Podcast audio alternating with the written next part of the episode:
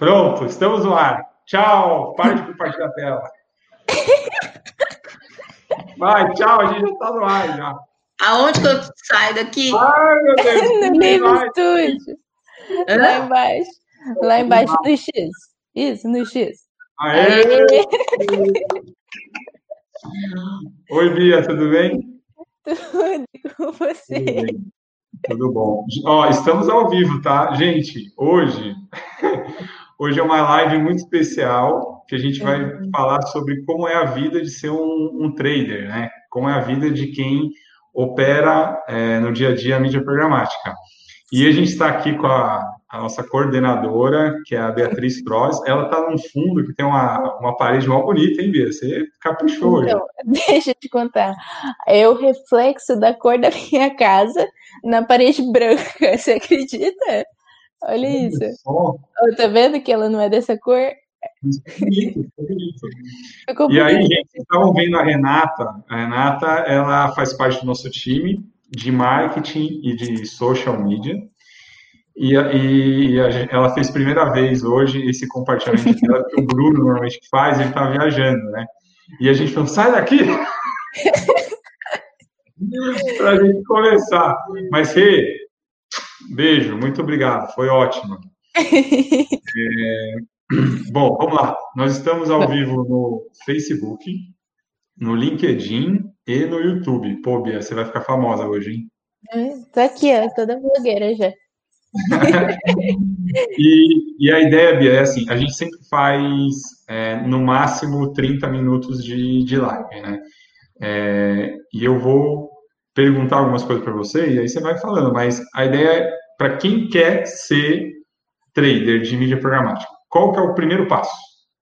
O primeiro passo, bom, é, eu acho.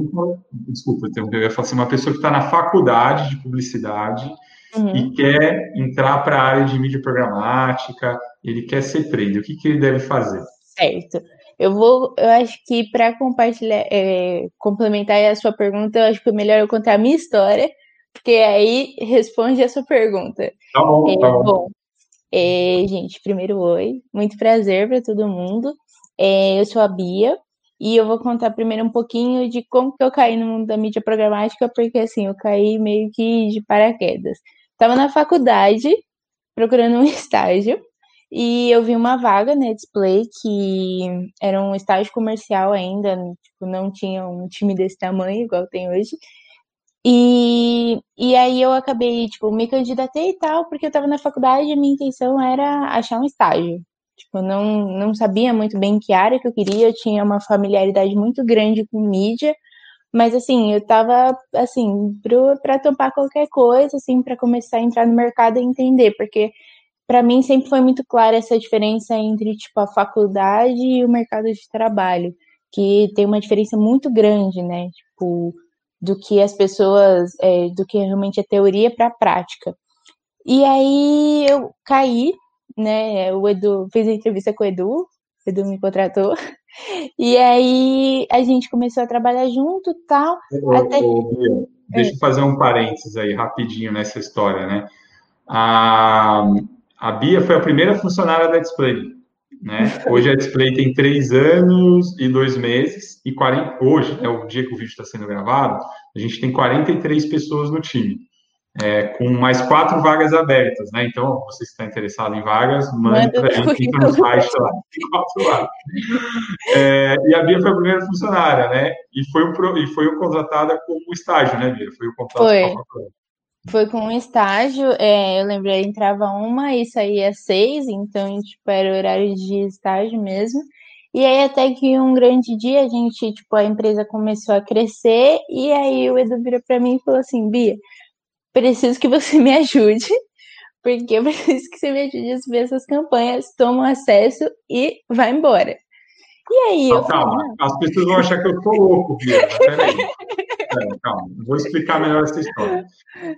Eu, eu, era o único executivo da empresa, né? Então, eu só eu vendia. Hoje a gente tem um, um, time de. Na área comercial são 22 pessoas, entre SDR, CS e executivos. Mas era só eu.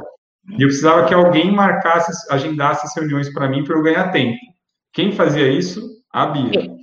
Só que a Bia, eu falei, Bia, eu acho que três reuniões por dia eu consigo fazer. Em uma semana eu faço 15. Pô, três por dia, 15, uma semana tá bom. Tinha semana que ela marcava 19, 20 reuniões.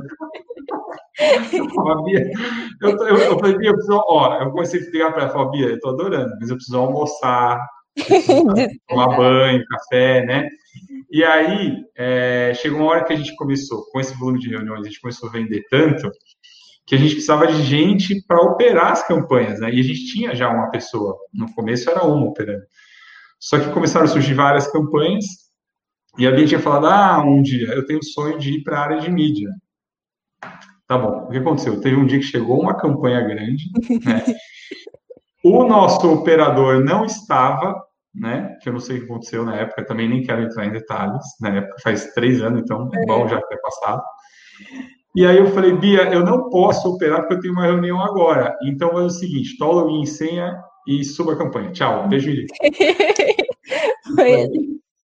E aí, esse é um negócio muito louco, né? Porque eu, tipo, vi na internet, né? Comecei a pesquisar e é muito engraçado, porque, assim, não tem ninguém que ensine é, mídia programática na internet, assim, tipo, não só a teoria, mas a prática, questão de plataforma. Então, você tem que entrar em contato direto com, com as, é, as empresas mesmo, as licenciadoras. Então, na época, era uma campanha que a gente estava subindo na Verizon, que até hoje a gente opera a campanha na, na Verizon, hoje é uma das maiores DSPs que a gente opera. E, e aí eu entrei em contato com eles e falei assim, cara, eu preciso que você me ajude e tal, subir. É, e a plataforma, ela, depois que você acostuma com ela, tipo, a Verizon, ela é bem clara, assim, tipo, dá para você entender bastante é, é, tipo, aonde que ficam as coisas, assim, vamos dizer. Então eu fui meio que pelo instinto, assim, pelo que estava escrito, e ela é tudo em inglês, então tipo, você tem que ir pensando em inglês e falando assim, não, beleza, vou colocar isso, vou operar aquilo e tal. E no final a gente conseguiu colocar a campanha no ar, o Bruno me ajudou um pouco, tipo, agradeço o Bruno até hoje por isso, mas foi basicamente isso. E aí, para quem está começando, eu acho que um primeiro ponto é buscar bastante a teoria, porque até hoje, quando a gente contrata uma pessoa nova para trabalhar no time de traders, a primeira coisa que a gente faz é passar o próprio curso do Edu para a pessoa pegar a teoria. Então, a pessoa entende. Eu tenho dó, eu tenho dó dele, porque assim, é, a pessoa entra na empresa, né? Aí ela é obrigada a fazer um curso de três horas comigo. Obrigada. Tá? Mas não fui eu que falei, não. É, é, é, a Bia, é o Henrique, o Cursete que falou, você tem que fazer um curso do Edu. É um curso de, de como é a mídia programática na parte teórica. Eu não ensino a subir campanha, colocar banner. Não, isso aí é um curso que, inclusive, a gente vai lançar em janeiro, né, Bia? É, Bia, Henrique, eu, a gente vai lançar um curso sobre como subir campanhas. Então, gente, você que tem interesse em aprender, em janeiro a gente vai lançar. Hoje eu tenho um curso teórico gratuito lá no Udemy. Você entra no Udemy, o Demai ou Udemy, depende do jeito que você quer falar, coloca curso de mídia programática, vai estar o nosso curso gratuito. E o cara que entra é obrigado a fazer um curso. Ah, depois disso ele me vê toda semana. Mas é exatamente isso, porque assim, são muitos pontos que você não adianta. Para você pegar na prática, você precisa entender a teoria. Então, para entender o que é uma exchange, para entender é, o que é uma DMP, como que a gente configura a campanha, você precisa entender a teoria. Então, o que, que a gente faz? A gente coloca a pessoa para passar o primeiro dia dela, ela faz esse curso para ela entender direitinho bastante a teoria, porque na hora que a gente pega a plataforma para mostrar a prática, vai fazer muito mais sentido para ela, porque, por exemplo, quando a gente vai subir umas, algumas campanhas, a gente já sabe algumas exchanges, por exemplo, que a gente já tem histórico, né? São três anos rodando campanha. Então a gente já tem histórico de exchanges que não performam bem que tem um, um inventário muito é, menos qualificado tal. Então a gente já bloqueia. Então, com a teoria, a pessoa já faz sentido na cabeça dela é, o porquê que a gente está bloqueando e o que é uma exchange. Então, a ideia é sempre essa, tipo, começar pela teoria E aí, agora, como a gente vai lançar um curso de como subir uma campanha, vai ficar mais fácil. Porque se você pesquisar na internet, assim, em português não tem quase, em inglês até que você consegue achar uma coisa ou outra, mas vai ficar mais fácil. Mas acho que o primeiro passo seria esse, tipo, entender bastante a teoria. É, você pode usar o curso do Edu, o curso que a gente vai lançar, mas seria assim o primeiro passo, que é o primeiro passo quando a gente contrata alguém aqui. Então, recentemente a gente contratou a Stack, é uma das assistentes, e aí ela fez isso, ela fez o curso, e aí depois a gente pegou e começou a mostrar a prática nas plataformas. Então, criou meio que uma linha de raciocínio na cabeça dela. E, ô Bia, tem o que eu percebo, isso é para quem está, por exemplo, na faculdade, né? O cara está na faculdade, ele vai mandar currículo para algumas empresas de, de mídia programática, ele vai fazer o curso nosso da Display lá de, no Google. É, mas aí eu vou perguntar uma coisa e você fala para mim se funcionaria ou não. É, a pessoa que vem muitas vezes trabalhar com a gente, ela já sabe mexer no Google Ads e no Facebook Ads. Isso já é, é, um passo à frente, pô, já é uma vantagem eu saber mexer em Google Ads, Facebook Ads para operar mídia programática? Eu acho que o Facebook, assim, ajuda bastante por causa da questão das segmentações e tal, porque o Google, querendo ou não, hoje a maior parte que é o mercado trabalha é o search, né? E aí o search, ele é totalmente diferente da mídia programática. Mas eu acho que ajuda sim, porque, por exemplo, dentro do Facebook a gente tem as segmentações, né? Então, isso já é um ponto que a gente consegue falar, ah, sabe, a DMP é a mesma coisa como se fosse as segmentações do Facebook. Ou então, o que, que acontece bastante? A gente, quando até entra uma pessoa nova e a pessoa já tem conhecimento em Google e Facebook, a gente até usa os exemplos, tipo, ah, uma campanha no Facebook é realmente como se fosse uma campanha na mídia programática, mas o package na mídia programática é como se fosse o conjunto de anúncios do Facebook e por aí vai, entendeu? Então a gente vai usando esses exemplos. Mas assim, operacionalmente falando, plataformas totalmente diferentes, assim. Até mesmo as DSPs que a gente opera são tipo plataformas totalmente diferentes. Agora a gente começou a operar a MediaMath e assim, a gente está aprendendo para se acostumar com ela, porque assim, não dá para usar ela, tipo, a Verizon e a DV como referência para operar a MediaMath, porque é diferente. Sim, aí eu ia explicar uma coisa para quem está nos vendo e vai ver no futuro que esse vídeo fica gravado lá no YouTube, né?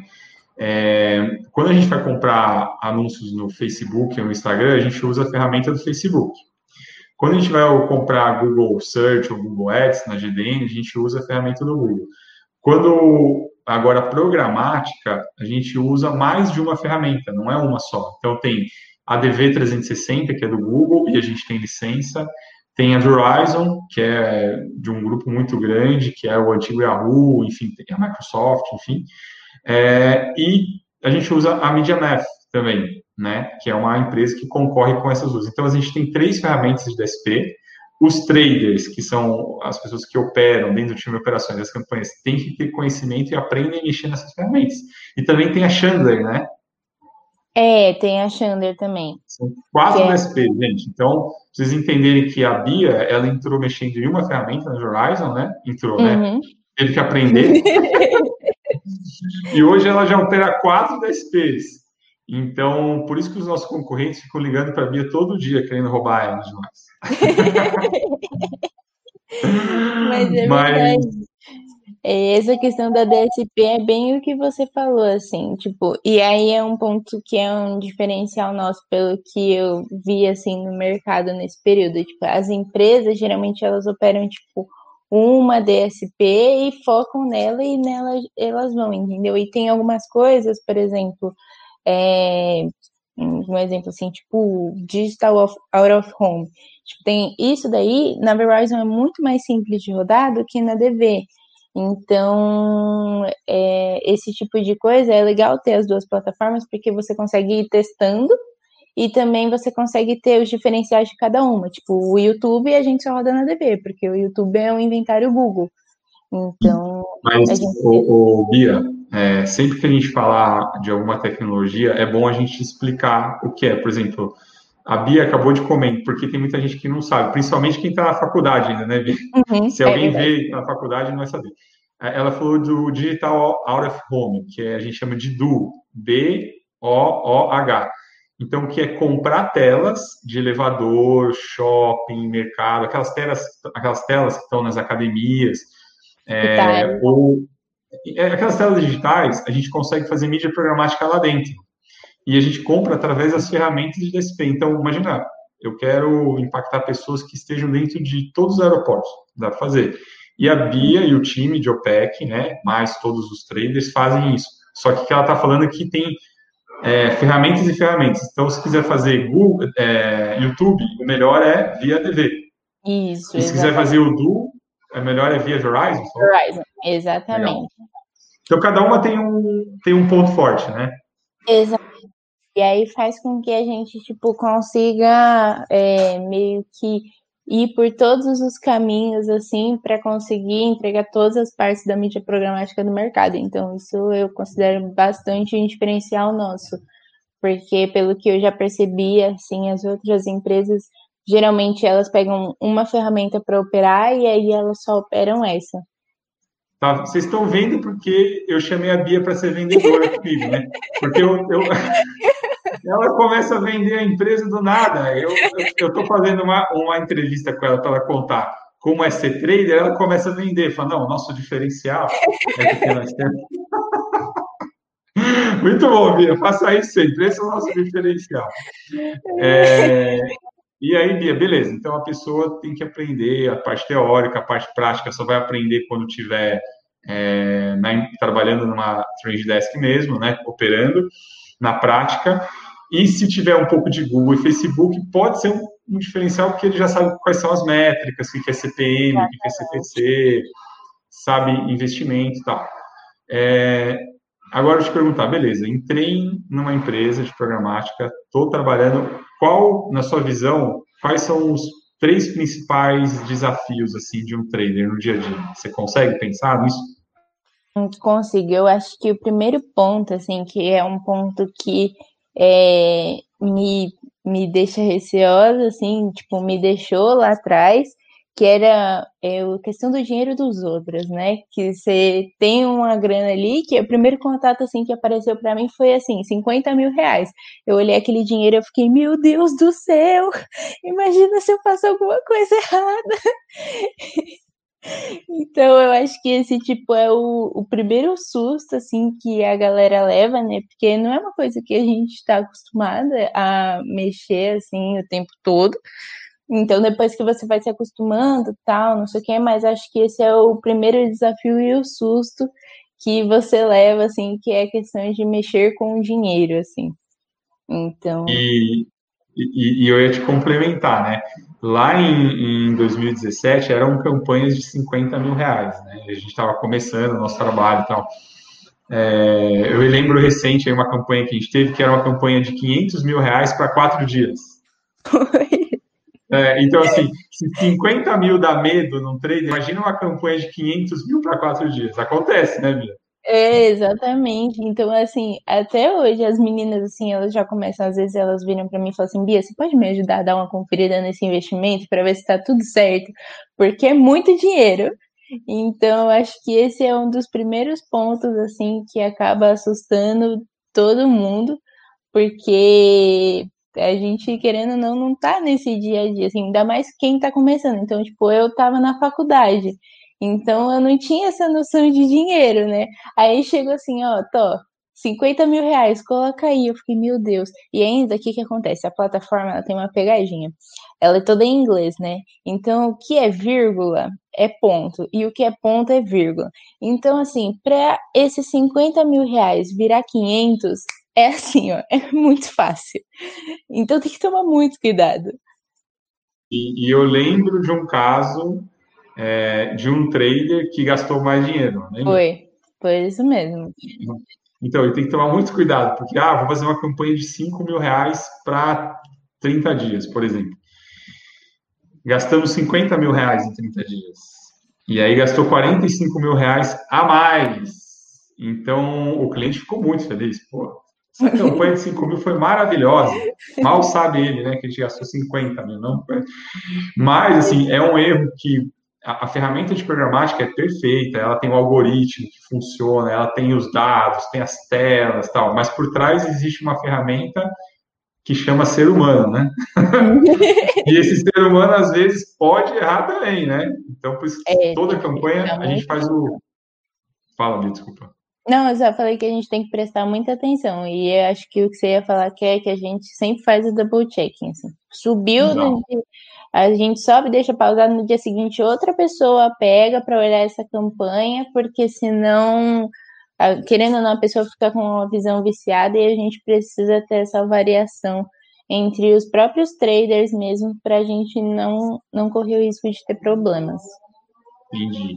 Então, o double checking por causa dos investimentos, eu acho que esse é um desafio grande mesmo, né?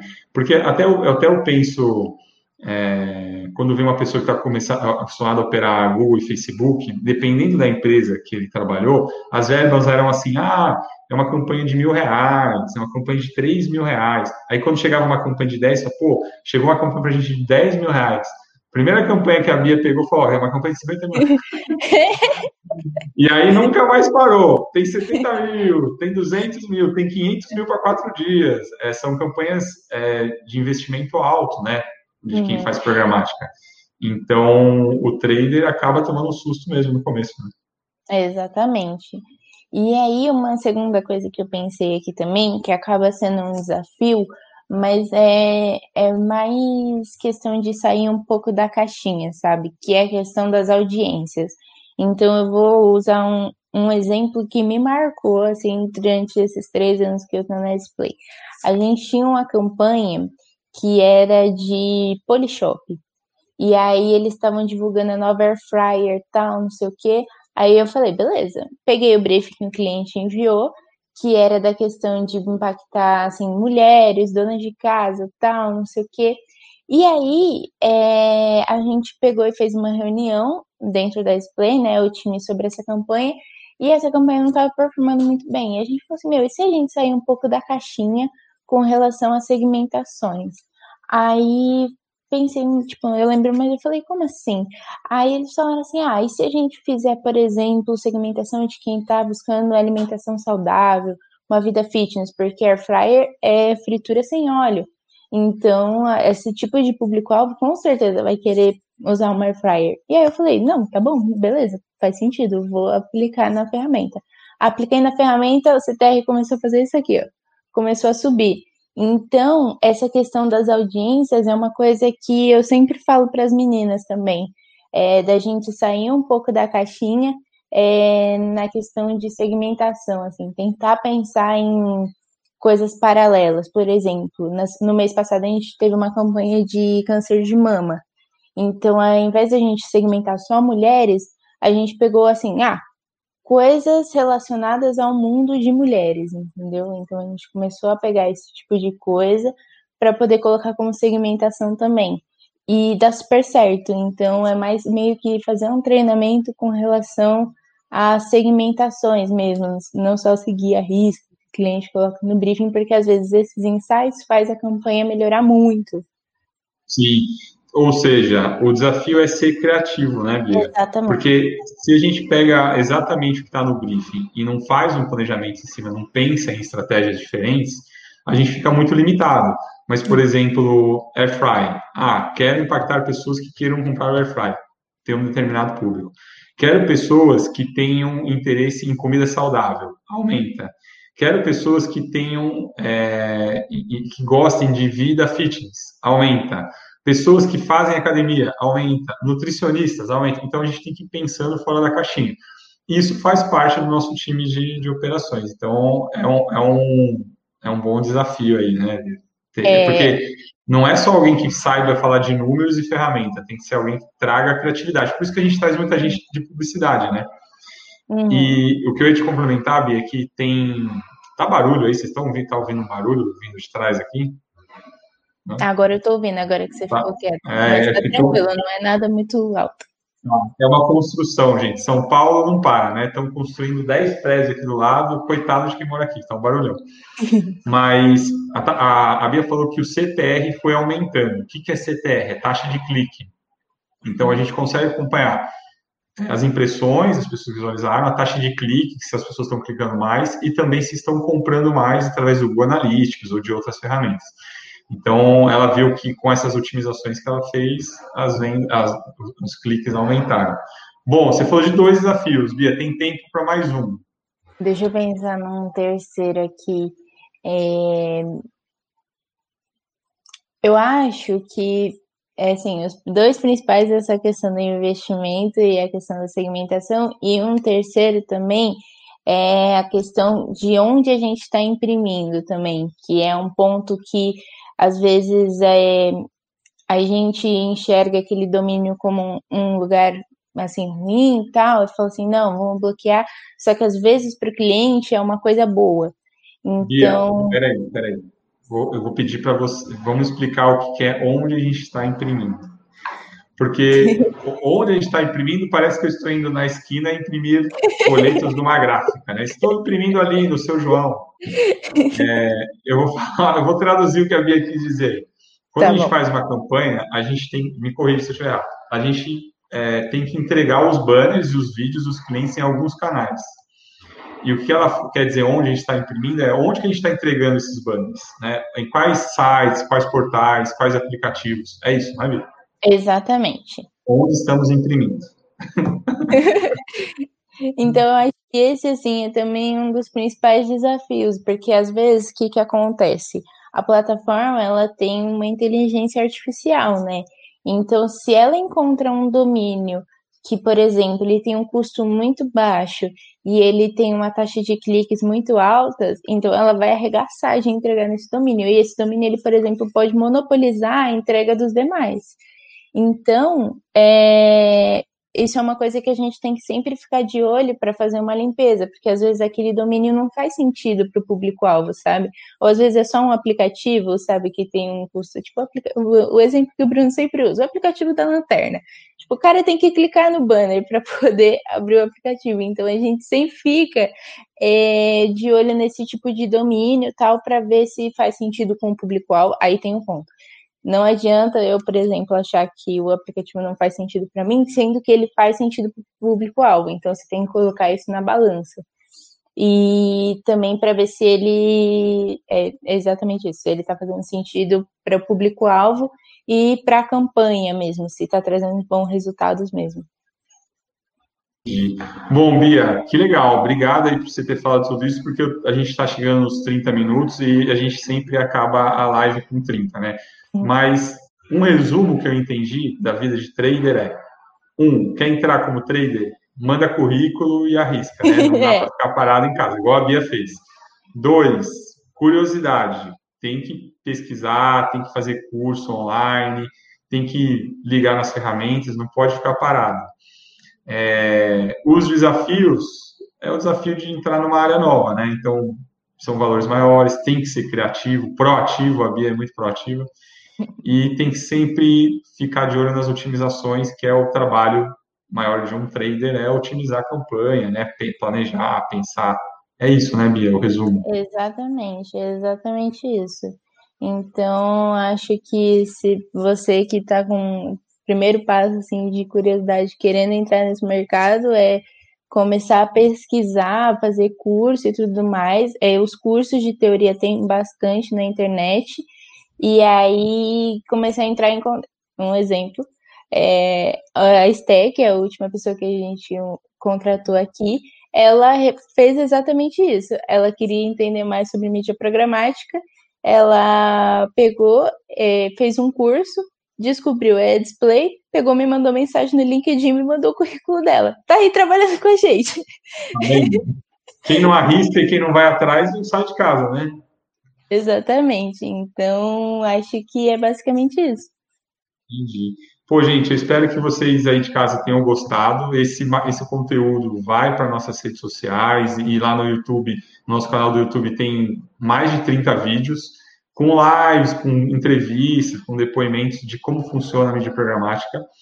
A gente tem conteúdo no LinkedIn e também no Instagram. Aí eu vou fazer aquela coisa de blogueirinho. Se assistiu o conteúdo até aqui e não deixou seu like, deixe seu like, curta o canal, ative o sininho. É, a Display, a gente está no Brasil inteiro e temos executivos e pessoas trabalhando de casa, né? Então hoje, com o home office aí, a Bia está em São Bernardo, né? Em São Bernardo. São Bernardo. Eu estou em São Paulo, mas tem gente no Brasil inteiro. E a gente está contratando gente. Entre no nosso site, deixem seus currículos que a gente sempre precisa de gente boa. Bia, brigadão. Obrigada a você, Edu. Um beijo, um bom, beijo. bom trabalho aí. Para você hey, também. Vamos dar um abraço para a Rê. É, Rê, beijo. Obrigada. Tchau, a gente no ar. tchau, tchau. Um beijo, tchau. Beijo, tchau.